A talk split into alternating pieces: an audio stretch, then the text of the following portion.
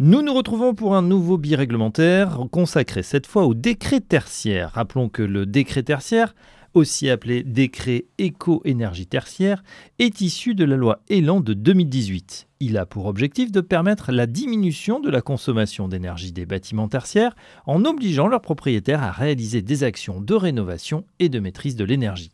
Il faut savoir qu'en France, les bâtiments tertiaires représentent près d'un milliard de mètres carrés, soit environ un quart de la surface totale des bâtiments, mais leur consommation d'énergie représente un tiers de la consommation du parc et un tiers des émissions de gaz à effet de serre. Il y a donc un enjeu majeur à agir pour diminuer l'impact environnemental de ces bâtiments. Alors quels sont les bâtiments concernés par ces obligations? Eh bien ce sont les bâtiments dont la surface consacrée aux activités tertiaires est supérieure à 1000 mètres carrés. Il peut donc s'agir d'hôtels, de bureaux, de commerces, de bâtiments dédiés à l'enseignement, des bâtiments administratifs. Dans le cas de bâtiments à usage mixte, logement, plus cabinet médical et commerce par exemple, seule la partie consacrée aux usages tertiaires est concernée. Les bâtiments du parc privé, mais aussi les bâtiments publics, sont concernés. Et attention, la loi climat et résilience a introduit le fait que les bâtiments construits après 2018 seront également soumis aux obligations de ce décret tertiaire, contrairement à ce qui était initialement prévu. Venons-en justement à ces obligations. Alors quelles sont-elles?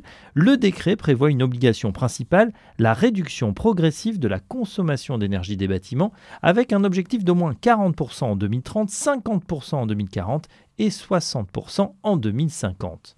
L'objectif est fixé par rapport à une consommation de référence qui ne peut pas être antérieure à 2010.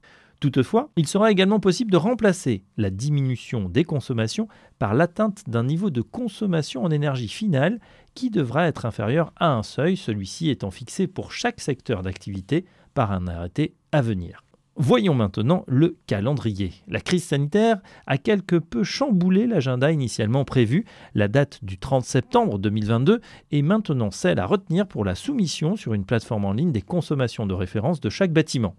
Puis les déclarations de consommation annuelles devront se faire tous les ans, au plus tard au 30 septembre pour l'année N-1. La vérification des objectifs se fera fin 2031, fin 2041 et puis fin 2051. Quelles seront les conséquences de ces mesures pour les acteurs de la menuiserie, métallerie ou encore façade?